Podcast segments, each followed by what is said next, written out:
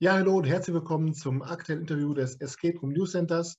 Zurzeit schwappt ja praktisch eine Welle an neuen Horrorräumen durch das Land. Überall öffnet da ein Horrorraum, hier ein Horrorraum. Heute habe ich einen Interviewgast bei mir im Studio, der darüber schon einiges weiß und seit einiger Zeit schon in dem Metier tätig ist. Deswegen begrüße ich Ufuk Solak von Fluchthaus in Weiden. Ufuk, herzlich willkommen. Hallo, hallo Hartmut. Hallo. Wie geht's? Schöne Grüße aus Weiden. Schöne Grüße aus Lippstadt zurück. Ihr habt ja an eurem Standort in Weiden den neuen Raum Professor Sputniks Zeitmaschine. Kann man das so darstellen, dass das eigentlich auch so ein Kind des Lockdowns war, dass ihr gesagt habt, wie können wir jetzt die Zeit sinnvoll nutzen, dann lasst doch einen Raum bauen? Äh, ja, genau. Wir haben damals angefangen mit einem Spiel, mit dem Horrorspiel. Wir hatten, wie gesagt, nur ein Spiel und später, ein Jahr danach hatten wir eine zweite Area aufgebaut und dann das dritte. Also wir haben insgesamt dann drei Spiele gehabt. Und dann, wie Lockdown-Zeit war, standen wir da und wir hatten unsere Area 2, haben wir gedacht, bauen wir um, jetzt haben wir Zeit. Das ist ja eine gute Phase dafür. Und da haben wir uns, wir hatten schon lange was überlegt gehabt und da haben wir es dann durchziehen können in der Lockdown-Phase, so wie du, genau, wie du ja. das sagst, genau. Auf der Homepage wird die Geschichte des Raumes beschrieben mit der verrückte Professor hat eine Zeitmaschine gebaut und plötzlich steht er vor einem Riesenproblem. Ist es dann so, dass praktisch die Gruppe dem Professor hilft, dieses Problem zu lösen oder reist man dem Professor durch die Zeit hinterher? Oder jetzt so viel zu spoilern?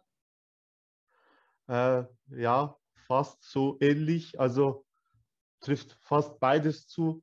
Äh, man geht in ein Labor rein vom Professor und im Spiel selber im Labor ergibt sich dann, erfährt man, um was das genau geht.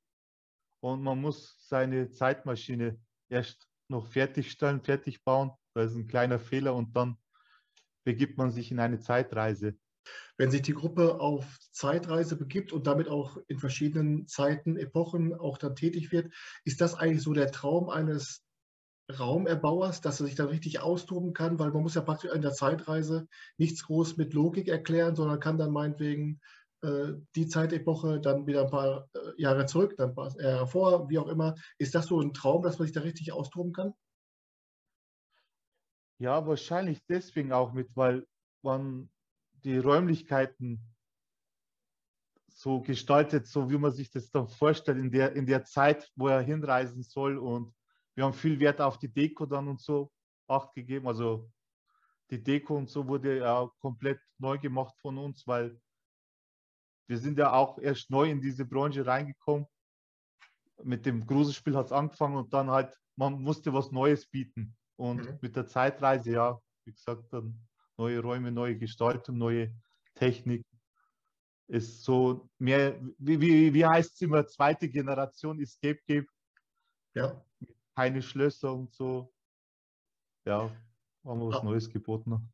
Aber diese Ausrichtung in Richtung äh, eines Escape Rooms, der ohne Schloss und Schlösser, ohne äh, Zahlenkombination auskommt, ist das was, wo du als Escape Room Erbauer sagst, da muss man jetzt auch mit der, mit der Zeit mitgehen? Ist das was, was du als Spieler auch gerne spielst oder ist es was, wo du einfach, wo es einfach dann darauf zukam, dass also in diesem Raum keine Schlösser vorhanden sind? Also ich finde, das ist alles cool. Also es muss zum Thema auch passen und Schlösser und so sind trotzdem, glaube ich, noch gefragt, weil äh, ich, wenn man so, wie soll ich sagen, wenn man ein Ägypten-Spiel aufbaut oder so, dann passt natürlich kein Safe dazu oder, oder man sollte sich je, äh, jeweils zu dem Thema, was man halt macht, entweder äh, technische Rätsel oder halt dann diese Oldschool mit Schlössern und so, zum Beispiel bei unserem Hausmeisterspiel, das spielt im so 60er, 70er Jahre ab, da passt es schon noch mit Schlösser oder mechanische Rätsel und so. Da wiederum so, da hätte es nicht dazu gepasst, wenn man mehr Technik und so eingebaut hätte. Äh, Mission Possible war ja seinerzeit euer zweiter Raum nach dem verschollenen Hausmeister. Genau. War das auch so eine, eine Entscheidung, dass ihr einfach den Kundenkreis etwas breiter aufstellen wollt, wolltet? Um nicht noch ein zweites Horror-Game nachzulegen. Man hätte auch sagen können, komm, wir machen jetzt einen richtigen Horrorstandort und hauen ja. jetzt wirklich äh, einen nach dem also, nächsten raus. Fluchthaus wir sind also für unser Gruselspiel bekannt. Das ist unser Favoritspiel. Und äh, Horror ist beliebt. Wir lieben auch die Horrorspiele, aber äh, wir haben, wie du schon sagst, eine Alternative gebraucht, weil viele trauen sich gar nicht rein. Also wir hatten nur ein Spiel, ein Horrorspiel, aber viele kamen, nee, nee, ich gehe da nicht rein. Ich will kein Grusel, ich stehe nicht auf Grusel. Oder wie gesagt, Familien mit ihren kleineren Kindern, 12, 13 Jahre alt. Deswegen kam dann Area 2, wie du schon sagst, dass wir eine Alternative haben. Ja. Du hast hier gerade von den FSK-Einschätzungen äh, oder Einstufungen gesprochen. Irgendwo habe ich dann mal auf der Facebook-Timeline gesehen, wo jemand gefragt hat, ist es wirklich FSK 18? Und irgendjemand hat geantwortet, ja, das sah halt für einen Horrorraum, sah das halt cooler aus, wenn der FSK 18 steht. Äh, ist, es denn dann, ja. ist es denn dann so, dass zum Beispiel auch die Einstufung für die Zelle, euer, euer dritter Raum, FSK 16, das passt dann? Oder ist es auch, weil es halt cool aussieht, äh, ist eigentlich dann, weil es steht, so, ja drunter, äh, steht darunter familienfreundlich, ne? Genau, die anderen zwei Spiele sind familienfreundlich, da können auch kleinere wie 16 rein. Wenn die Eltern oder Erwachsenen dabei sind, ist das kein Problem. Wir haben halt so grobes Richtalter hingestimmt und zwar, weil viele Eltern dachten auch, äh, mein Kind wird jetzt elf Jahre, zwölf Jahre alt, ich mache jetzt einen Kindergeburtstag, ich lade vier, fünf Kinder ein und die sollen da mal reingehen und spielen. Aber ich denke mal, für zehn, elf, zwölfjährige alleine, wenn die unter sich spielen, vier, fünf Kinder, für die ist es schon knifflig, ist es schwer. Aber wenn natürlich Erwachsene dabei sind oder die Eltern oder dann können auch kleinere mit rein, 10, 11, 12, kein Problem oder Sechsjährige. Aber rein für Kinder ist es nicht so geeignet. Es ist schon knifflig. Deswegen haben wir hingeschrieben, so grobes Richthalter ab 16. Der Hausmeister ist auch eigentlich ab 16. Da hat unser Grafiker, der wo das Plakat erstellt hat, dass es halt noch gruseliger ausschaut, rot ab 18 und so geschrieben. Ja. Und, aber wir haben schon Jüngere drin gehabt. Wenn wir jetzt gerade schon mal beim Hausmeister sind, es ist ja an sich schon eine sehr mutige Entscheidung, mit einem Horrorraum zu beginnen. Gab es da eine Vorgeschichte? Also ist das, weil das euer Favorite auch ist als Spieler selbst? Oder wie habt ihr euch dann damals zu der Entscheidung durchgerungen, mit so einem Horrorraum zu starten? Ja, also äh, ich habe früher gar nicht gewusst, was Escape Games sind. Und ich war, ich bin äh, ein bayerischer Türk. ich bin Türke. Also ich bin hier geboren, aufgewachsen. Meine Eltern kamen damals aus Türkei. Ich bin zweite Generation.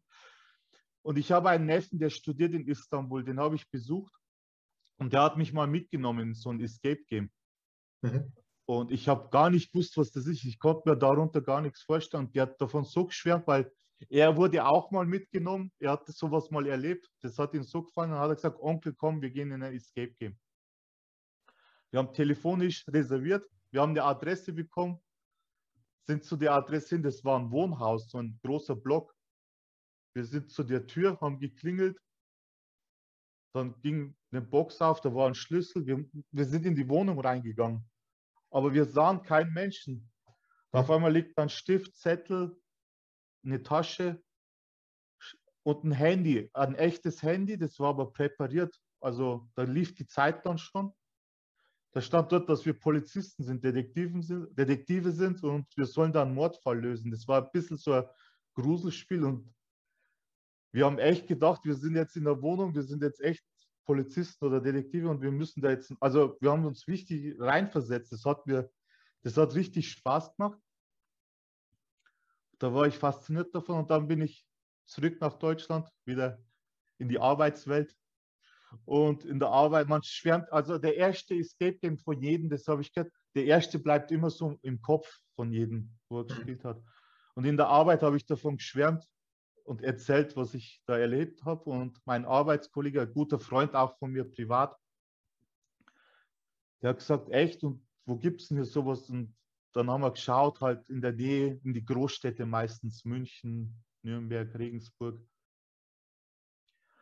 Und dann sind wir auf den Trichter gekommen, komm, machen wir halt auch sowas, ziehen wir auch sowas auf. Und, und so hat alles angefangen. Und unser Gedanke war, also es muss ein Horrorspiel sein, weil das mir selber persönlich ganz Spaß gemacht hat.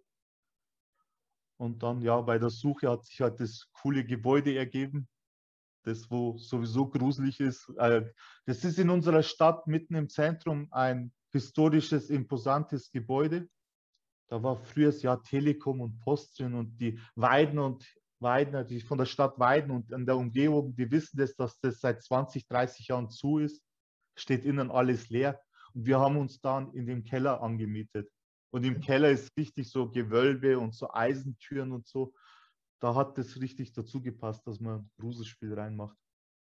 Und dieses Abenteuer, der verschollene Hausmeister, befasst sich ja letztendlich auch mit dieser Location. Ah ja, genau.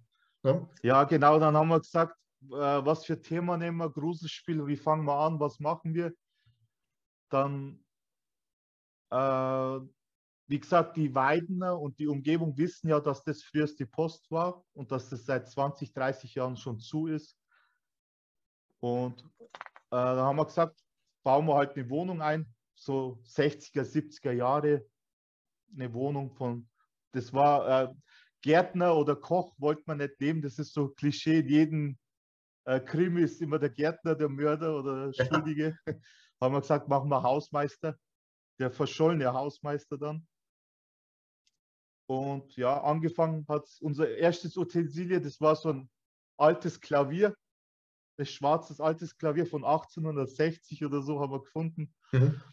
Dann haben wir eine Küche gefunden, eine komplette Küche von 70er, 80er Jahre und dann haben wir eine richtige Wohnung draus gemacht. Äh, Küchenabteilung, dann Wohnzimmer, dann kommt ein Schlafzimmer. Immer so weiter und weiter. Es sind sehr viele Räume.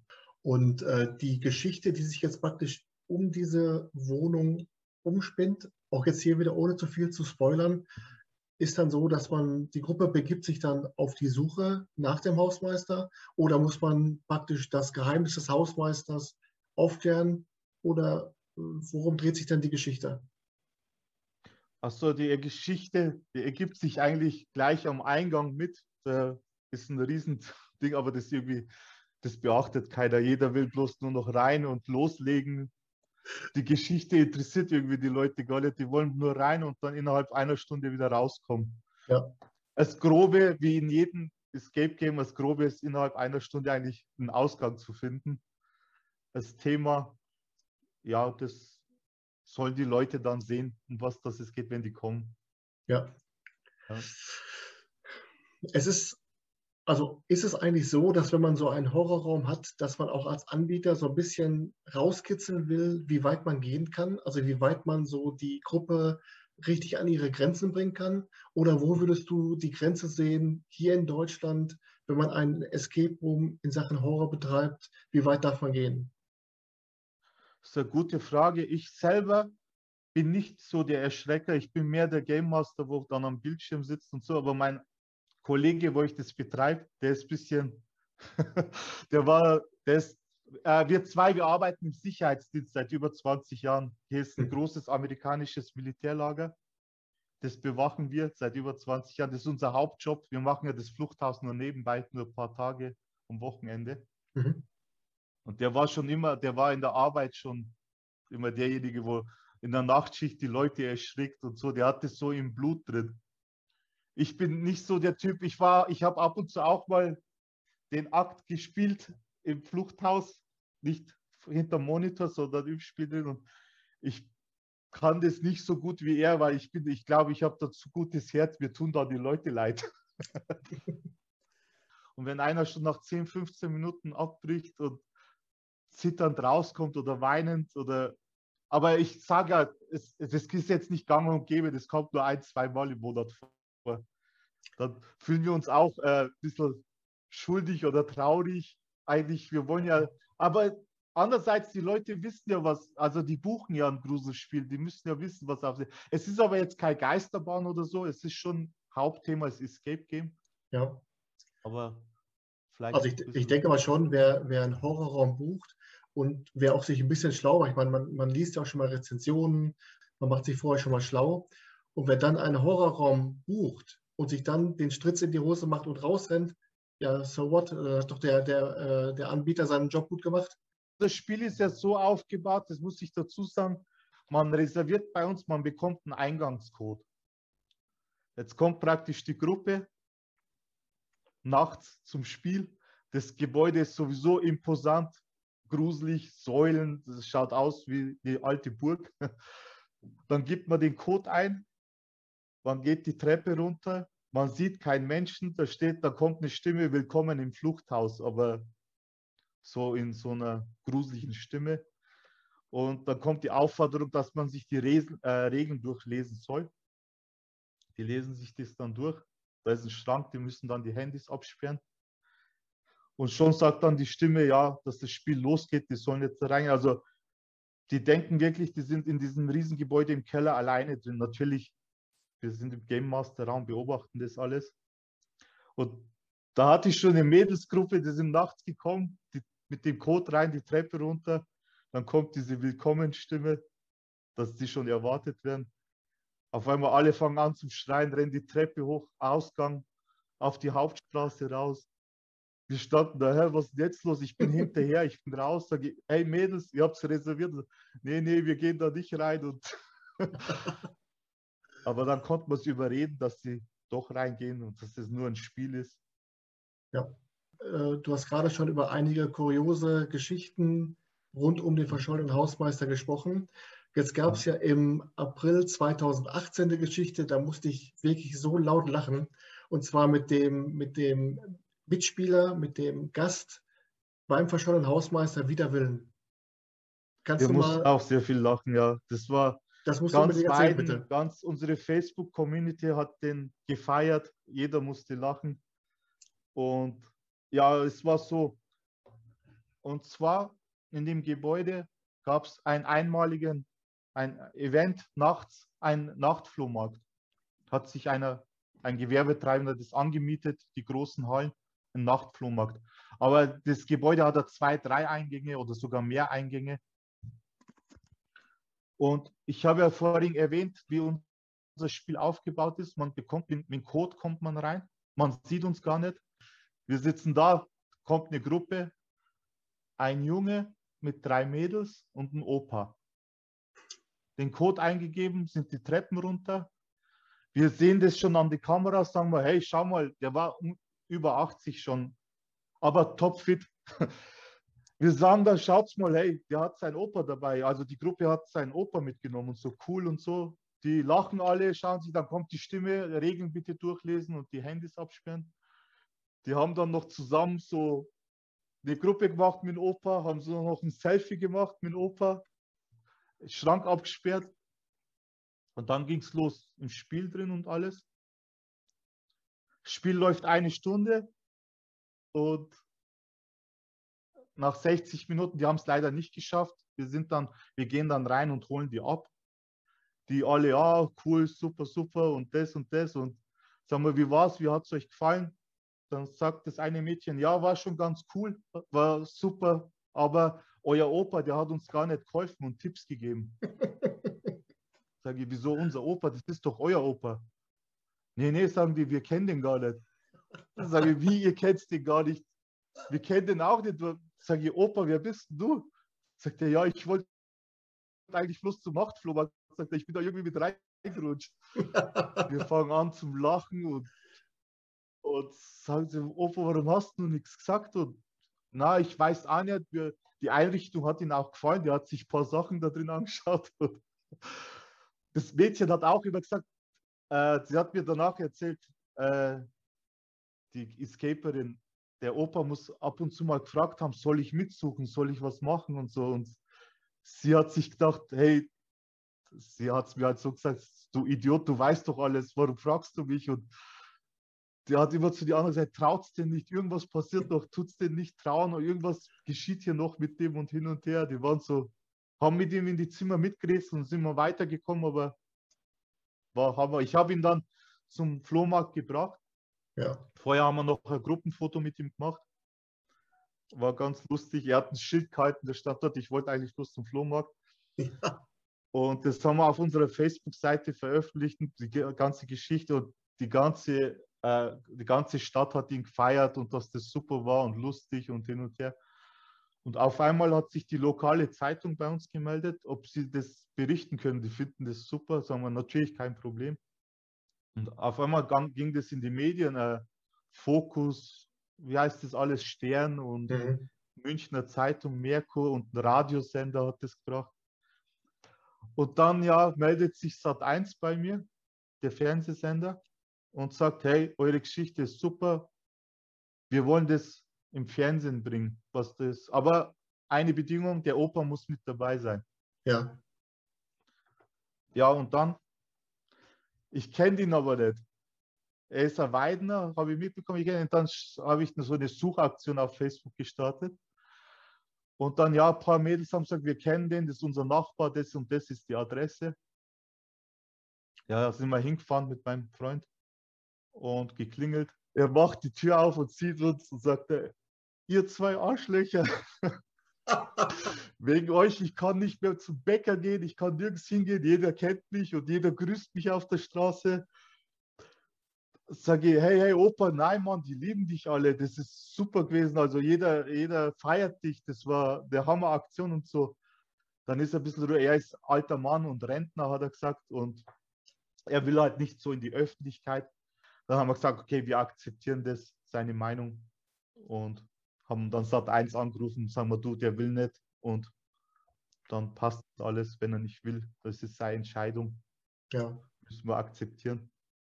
Sensationelle Geschichte. Ich musste wirklich, wirklich lachen. Es ist eine Sache, die auch in eurem Merchandise-Fanshop Niederschlag gefunden hat. Es gibt ein T-Shirt, ich wollte nur zum Flohmarkt. Ja, genau. Ja. Äh, ist das eigentlich so, dieser, dieser Merchandise-Shop, ist das was, was äh, viel und oft und häufig angenommen wird von Spielern? Ja. Auch, so, auch so vor Ort oder? Das ist so, und zwar, wir arbeiten ja hauptberuflich bei den Amerikanern im Sicherheitsdienst, wo ich dir erzählt habe. Mhm. Und ich weiß, in Amerika ist das zum Beispiel, da ist die Kultur, wenn du zu Disneyland gehst oder so, da musst du ein T-Shirt kaufen. Oder wenn du irgendeinen Park oder Movieland oder Escape Games, die haben das in der Kultur so, die kaufen dann vor Ort noch danach etwas als Andenken. Mhm.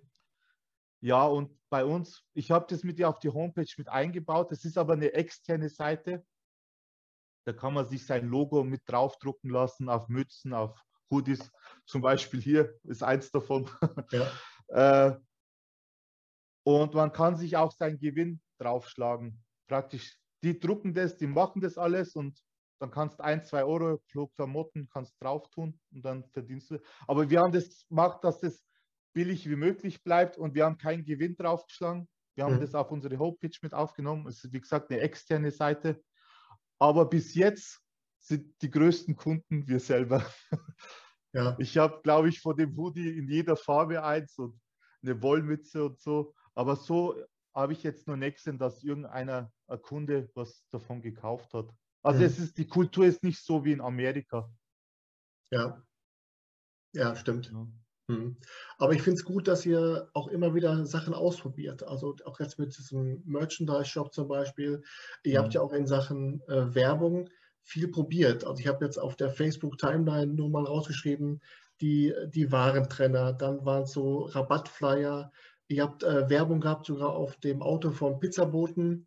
Dann, ja, habt, ihr genau. so, dann habt ihr so verschiedene ähm, Gewerbetreibende, die sich gegenseitig auf Bildschirmen äh, kleine Clips ablaufen lassen. Ist das auch was, wenn ihr so eine Aktion startet, dass ihr auch dann versucht, daraus ein, ein Fazit zu ziehen? Was hat uns das gebracht? Oder ist das so nach dem Gießkannenprinzip und dann lass gehen Kapelle? Ja, ich, ich mache ja auch die ganze Werbung und das Marketing und das ganze Zeug und die Facebook-Seiten und so. Wie gesagt, mein Kollege ist mehr der Erbauer, der Erfinder, der Handwerkliche. Ich bin die, das andere Teil. Und Werbung ist natürlich wichtig. Natürlich erhofft man sich dadurch, äh, sich bekannter zu machen und so. Und man denkt natürlich wirtschaftlich. Und da gibt es ja diesen einen großen Geschäftsmann, Henry Ford von damals, ein Erfinder, ein großer Geschäftsmann, der hat auch immer gesagt, wer nicht wirbt, der stirbt. Also ja. Werbung ist so wichtig. Aber ob es jetzt effektiv war, was wir macht, gemacht haben, weiß ich nicht. Wir haben vieles probiert, aber ob dadurch Rückläufer gekommen sind oder ob wir dadurch bekannter geworden sind, denke ich nicht so. Aber ich denke, die größte Werbung war, dass die Leute bei uns gespielt haben und begeistert waren und dann draußen Freundeskreis, Familienkreis, in der Arbeit das erzählt haben. Also ich denke, die Mundwerbung hat uns am weitesten gebracht. Ja, ist also nicht so, dass ihr zum Beispiel Kunden, die gerade gebucht haben oder bei euch gespielt haben, dass sie die fragt, sag doch mal, wie seid ihr auf uns aufmerksam geworden? Doch, stimmt, hast recht. Wie Anfangszeit habe ich das gemacht, wie wir neu mit dem einen Spiel angefangen haben. Von woher kennt ihr uns? Weil bei uns in der Umgebung hat keiner gewusst, was ist ein Fluchthaus, äh, Escape Game, Entschuldigung, Fluchthaus. Ja. Ich sage auch schon Fluchthaus zum Escape Game. Wir haben einen Banner am Gebäude draußen hinkennt, Fluchthaus. Und viele sind vorbeigefahren. Der hat schon ein bisschen, weil der, der Banner hing auf der Hauptstraße, also das Gebäude ist mitten im Zentrum und der Banner war an der Hauptstraße. Da haben die weiter vor, vorbeifahren, haben es gesehen, Fluchthaus Flussau, da haben die unter sich gemunkelt, was ist das Fluchthaus? Hat das was mit Flüchtlingen zu tun? Das ja. Gebäude steht leer. Da hat sich auch ein bisschen Mundwerbung entwickelt. Und ich denke auch, gute Werbung hat zum Beispiel äh, Hollywood ist ja auch draufgekommen und dann haben die so Escape Game Movies, so Gruselfilme erstellt. Mhm. Gibt es, glaube ich, schon zwei, drei Hollywood-Filme? Ich glaube zwei, ja. Das hat auch ein bisschen vielleicht was dazu beigetragen, dass das. Oder in die Serien uh, How I Met Your Mother, glaube ich, ist mal eine, in so einer lustigen Serie ist mal eine Folge, die, wo die Escape Games spielen und so. Mhm macht halt dann die Leute auch neugierig. In unserer Umgebung, Oberpfalz, hier war es noch nicht so, also bei uns in Weiden und so war es noch nicht so bekannt. Aber die, wo dann bei uns gespielt haben, Escape Game, Fluchthaus, Hausmeister, die sind dann in Geschmack gekommen und dann, die haben angefangen zu reisen. Regensburg, Nürnberg, München, dann in andere Städte, haben ja. uns die Gäste erzählt, weil wie wir dann das zweite Spiel gehabt haben, sind die wiedergekommen, die wo Hausmeister schon mal gespielt haben, die haben erzählt, habe ich oft gehört, dass durch den Hausmeister, durch uns sind die am Geschmack gekommen und haben dann Escape Games angefangen durchzugrasen, zu reisen. Weil ein Gast, wo bei uns die Spiele durchgespielt hat, die fragen uns auch, wo gibt es was in der Nähe und so, dann wir tun auch welche, äh, sagt man? Empfehlen. Empfehlen, genau. Da und da, in der Stadt, dort. Es gibt eine Escape-Seite, da könnt ihr reinschauen, rausfiltern, eure Städte, ja, das ist das Schöne an der Escape-Branche. Ähm, jetzt hast du gerade schon gesagt, äh, aufgrund dieser Geschichte mit dem Mitspieler wider Willen kamen die Medien, kamen die Medien auf euch zu. Mhm. Ihr habt ja auch oft auch das, äh, den Sender Oberpfalz TV bei euch mal zu Gast. Also ich habe zwei, drei Mal äh, Berichte mal gesehen. Ja. Wie einfach oder wie schwer ist es, den Kontakt zu solchen lokalen Medien auch zu halten? Muss man da wirklich Klingel putzen? Muss man da Klinken putzen, damit die mal rauskommen? So, muss man, ja muss man zehnmal fragen, damit die einmal kommen? Oder ist da die Kooperation wirklich? Ähm war tatsächlich so, dass die von selber zu uns gekommen sind, weil äh, wie das so neu war in, der, in Deutschland mit der Escape-Branche, wir sind ja fünf, sechs Jahre danach eingestiegen. Ich glaube 2012, 2013 rum ging es los in Deutschland ja. mit Escape und wir sind 2016 und es war etwas, irgendwas Neues. Äh, das, wir haben halt in Facebook die Werbung gestartet, eine Seite gemacht und so. Und das hat die Leute neu an den Banner draußen hingehängt, das hat sich rumgesprochen. Und die Leute waren neugierig und da ist tatsächlich, äh, die sind von selber auf uns zugekommen. Die lokale Zeitung erstmal, mhm. äh, weil das Gebäude an sich hat auch die Werbung gemacht, weil es stand ja jahrelang leer und da hieß es, ah, jetzt kommt etwas rein im Keller. Und dadurch, weil, ich, dadurch, weil es die Zeitung dann gemacht hat, ist halt vielleicht OTV dann auch selber draufgekommen und sind dann auf uns, können wir mal kurz bei euch drehen und erklären, was das ist, ein Escape Natürlich sehr gut für uns, das hat uns sehr gefreut. Wir sind kleine Fische, wir machen ja das nur nebenbei und hobbymäßig und natürlich mit dem Accept, äh, äh mit dem Gedanken auch, dass man ein bisschen Taschengeld verdient. Mhm. Aber das hat uns natürlich gefreut, dass macht ja gute Werbung für uns.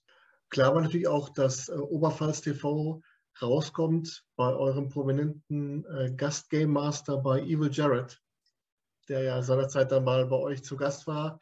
Das ist ja. natürlich dann ein Brett, mit dem man richtig wuchern kann. Das ging ja vielleicht auch dann durch die, durch die Medien.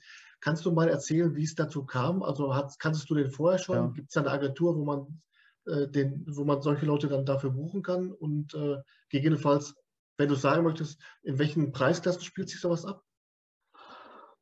Äh, es ist so, äh, wie erwähnt, ich bin ja seit über 20 Jahren im Sicherheitsdienst Also das, was wir machen, ist so bewaffneter Objektschutz.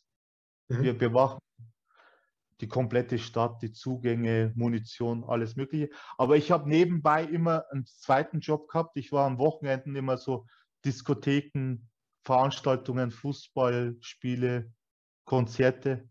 Und da lernst du halt viele Leute kennen. Und da habe ich einen Evil Jared mal gehabt. Und da sind wir so kumpelhaft geworden im Gespräch und haben, sind halt in Kontakt geblieben.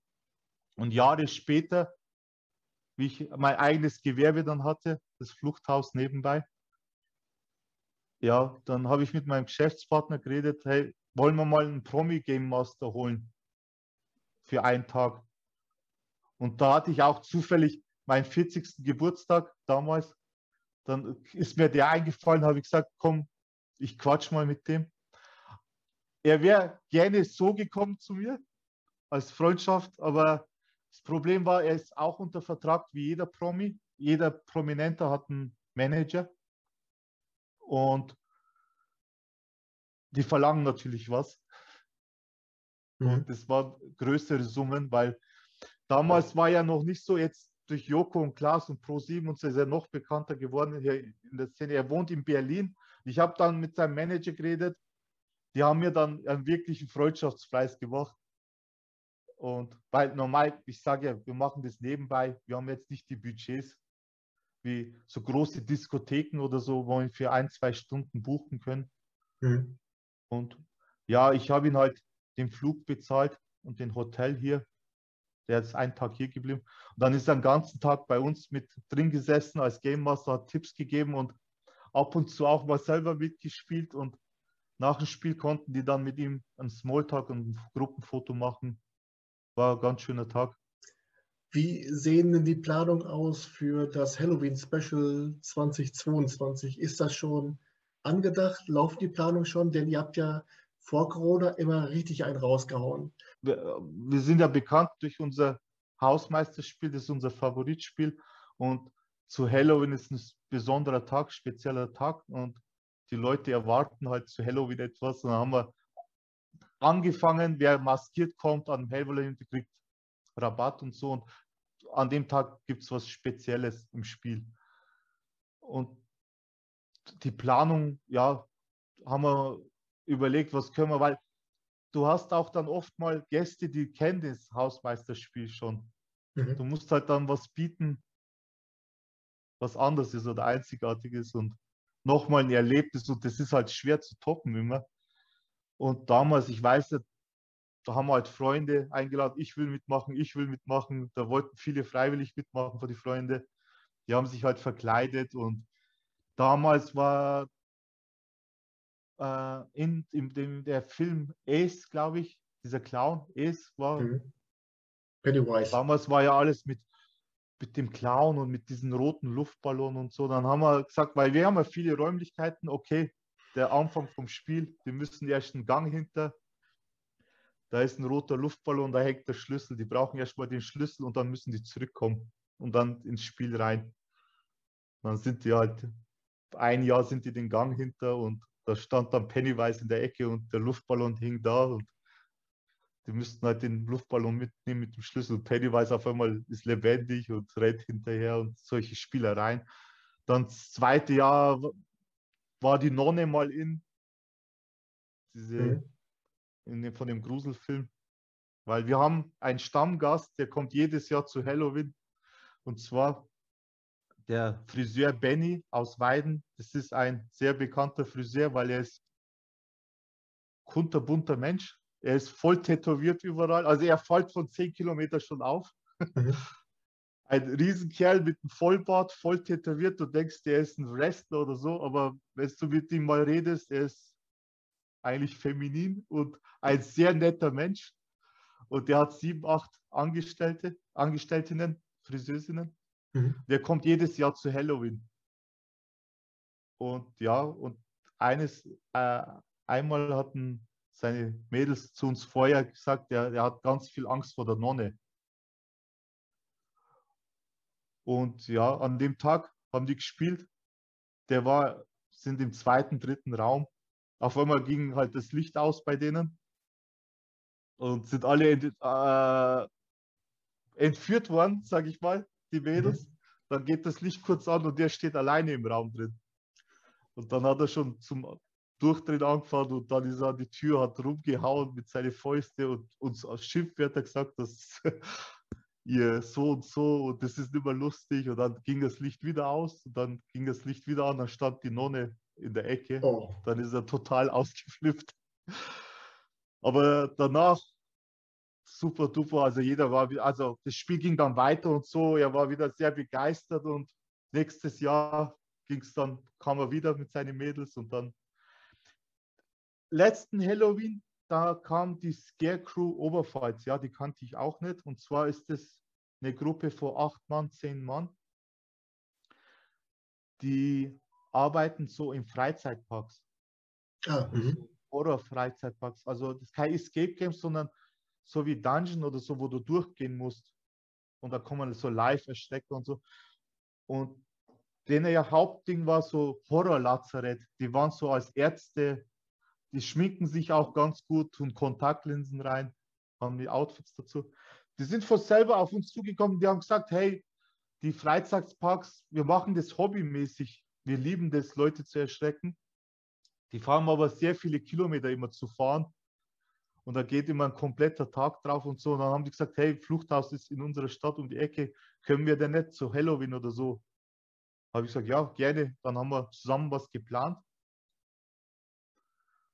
Und ja, dann gab es halt zum Halloween-Tag ein kleines Spiel vorher. Du, äh, ja, da haben wir so ein kleines Krankenhaus, Lazarett, Ärzte.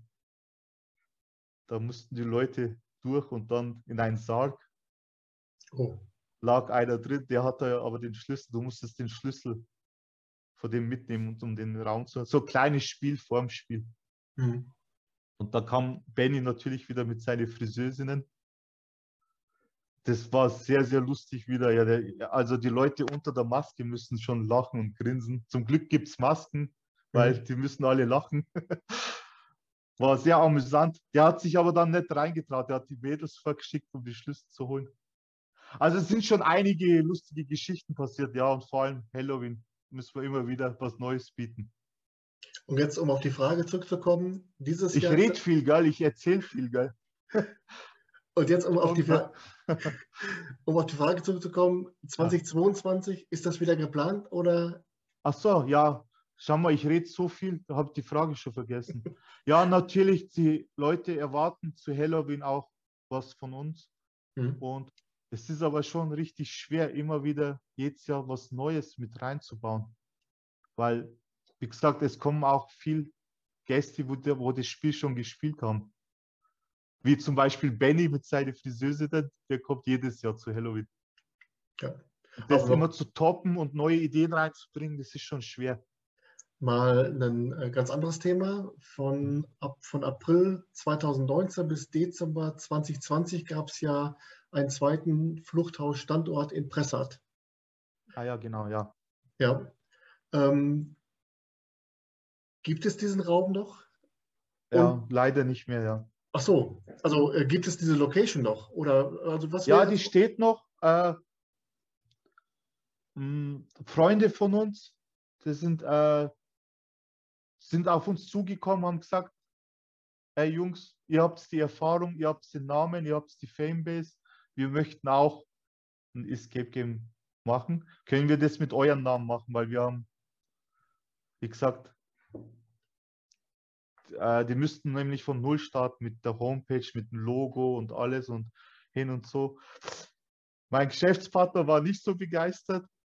Der wollte kein zweites Fluchthaus, wo halt andere das betreiben. Ich habe gesagt, komm, lass sie machen. Wir helfen denen ein bisschen, unterstützen die. Das ist eine andere Stadt. Und ich habe ja vorhin erzählt, es ist, gibt ja keine Konkurrenz. Wer hm. dort spielt und durch ist, der kommt dann dorthin, spielt dort. Und das Gebäude haben wir sich angeschaut mit denen. Das war echt schönes Gebäude. Das war nämlich wirklich eine Metzgerei, eine alte Metzgerei. Und die haben das dann umgebaut zum Spiel, die alte Metzgerei, wie der Name schon sagt. Ja. wir haben das dann getestet und dann ausgebessert, ein paar Sachen, ein paar Rätsel waren nicht so gut. Da haben wir gesagt, das und das müssen wir abändern. Dann haben wir das denen alles beigebracht mit dem Game Master und alles. Und die Stadt ist halt eine kleine Stadt, die hat, glaube ich, bloß 4000 Einwohner. Mhm. Und es ist, ich weiß nicht, dann kommt noch Corona dazu. Dann haben die gesagt, hey Jungs, wir, wir schaffen es nicht mehr, wir wollen aufhören. Und so haben wir gesagt, okay, ist eure Entscheidung, schade. Wobei das Spiel schon selber schön war. Auch mehrere Räume, sehr ja. schön eingerichtet, gruselig, mit ein äh, paar Erlebnissen innen drin. Was ich, worauf ich hinaus wollte, ist, diese Location, also die alte Metzgerei, das Gebäude, gibt es noch. Die steht noch, ja, genau. Ja. Und, äh, also wenn jetzt, äh, ganz, ganz, kurz, mhm. Wenn, jetzt, wenn jetzt morgen jemand auf dich zukäme und sagt, Ufuk, äh, ich würde ganz gerne den alten Raum, die alte Metzgerei wiederbeleben. Wäre das möglich? Also gibt es diese Einrichtung noch oder steht nur das Haus? Nee, es steht noch alles. Es haben sogar uns angeboten, ob wir Lust hätten, das zu machen.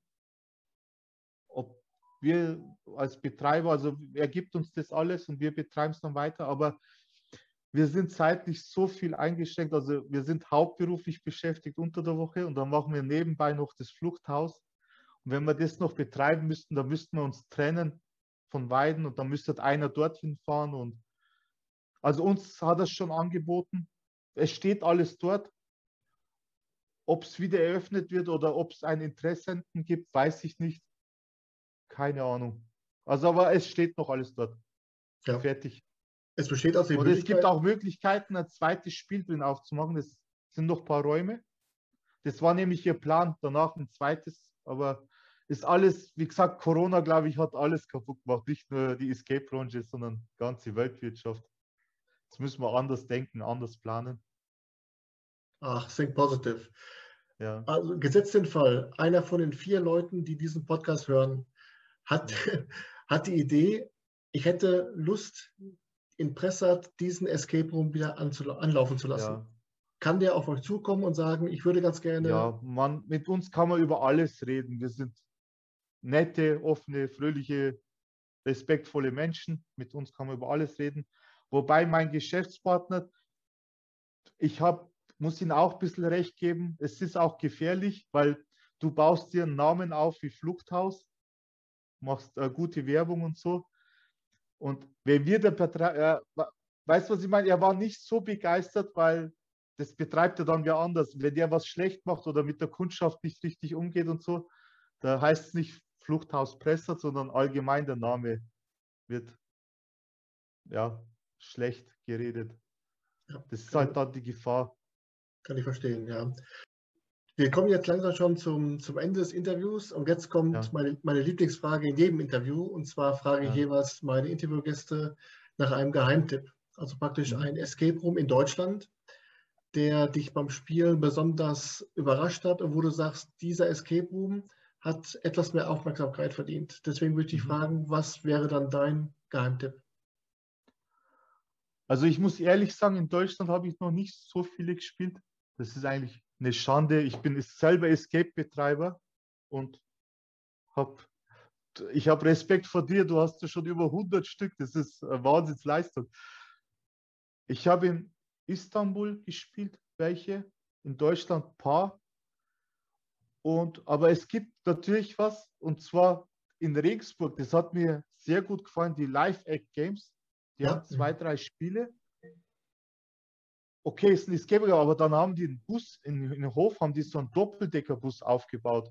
Das hat mir zum Beispiel ganz cool gefallen, weil das ist mal eine ganz andere Art. Du bist draußen in einem Bus drin. Ja. Das Ambiente ist schon Hammer. Nicht nur Zimmer, Zimmer, äh, Räumlichkeiten, Wohnung oder so, sondern ein Bus. Das, das hat mir ganz gut gefallen. Und ich habe von unseren Gästen schon oft gehört, in Nürnberg gibt es einen, der heißt äh, Final Escape. Mhm, genau. Und viele Gäste haben davon geschwärmt und die haben gesagt, hey, probiert das unbedingt mal und die Deko und alles, die Einrichtung muss hammer gut sein. Und dann haben wir gesagt, okay, wenn wir mal die Zeit dazu haben, möchten wir das auch mal machen. Weil ich habe schon immer zwei, drei Jobs gehabt. Also ich bin zeitlich so eingespannt, mein Kollege auch. Wir sind Fluchthaus und dann noch unser Hauptjob und Familie und das. Wir kommen nicht dazu, dass wir so viel Escape Games spielen und so. Aber wenn wir mal die Zeit finden, die in Ringsburg haben uns gefallen, das ist von uns 80 Kilometer oder so. Und das in Nürnberg wird uns interessieren, weil wir unsere Gäste äh, viel davon erzählt haben. Wobei ich dazu sagen muss, äh, das war bis vor kurzem hieß das Final Escape. Die sind jetzt aus diesem äh, Final Escape Franchise raus und heißen jetzt Finest Escape mit den Standorten. Ah, stimmt, stimmt. Ja, genau. Mit den Finest Standorten Escape. in äh, Nürnberg und Bamberg. Da läuft es jetzt unter Finest Escape. Ja, genau, mhm. stimmt. Habe ja. ich mitbekommen. Ja. Aber, aber zwei coole Geheimtipps. Äh, vielen Dank. Da werden sich die beiden Betreiber freuen. Ja, Dank an unsere Kundschaft oder die, die ganzen Escaper haben uns das erzählt. Das ja. müsst ihr unbedingt machen, das müsst ihr unbedingt machen. Durch denen haben wir das erfahren. Und damit sind wir auch schon am Ende des Interviews. cool, danke, hat mich gefreut. Und wenn du mal in die Oberpfalz kommst, bist du herzlichst eingeladen, kannst jederzeit kommen ins Fluchthaus. Einfach anrufen, auch wenn du unter der Woche da bist, wir machen ein Spiel für dich. Ja, 400, 480 Kilometer ist jetzt kein Pappenstiel, aber ich nehme es auf jeden Fall mal vor. Uwe, ich sage, Uwe, ich sage auf jeden Fall vielen, vielen Dank für das interessante und kurzweilige Interview. Hat wirklich echt Spaß gemacht und uh, auch mal wieder dann in Weite die Kulissen zu schauen uh, und auch mal, auch mal zu zeigen, dass ihr eben auch mehr zu bieten habt als in Anführungsstrichen nur den Hausmeister, sondern dass dahinter auch noch zwei tolle Räume kommen. Wünsche dir und deinem Team für die Zukunft alles Gute und ich hoffe, wir sehen uns bald. Vielen, vielen Dank und ja, danke, dass du uns fürs Interview genommen hast und ich wünsche dir auch weiterhin viel Erfolg. Ich finde es sau cool, was du machst, weil das Escape-Zeug ist noch neu im Kommen alles und du bist ein weniger davon, wo das in Deutschland macht, wo die Leute interviewt und die Escape Games vorstellt, finde ich sau cool von dir. Dankeschön, ich mach's gerne. Okay. Ufuk, alles klar, schönen Abend und danke dir. Ne? Dankeschön. Okay, wir sagen in Bayern Servus.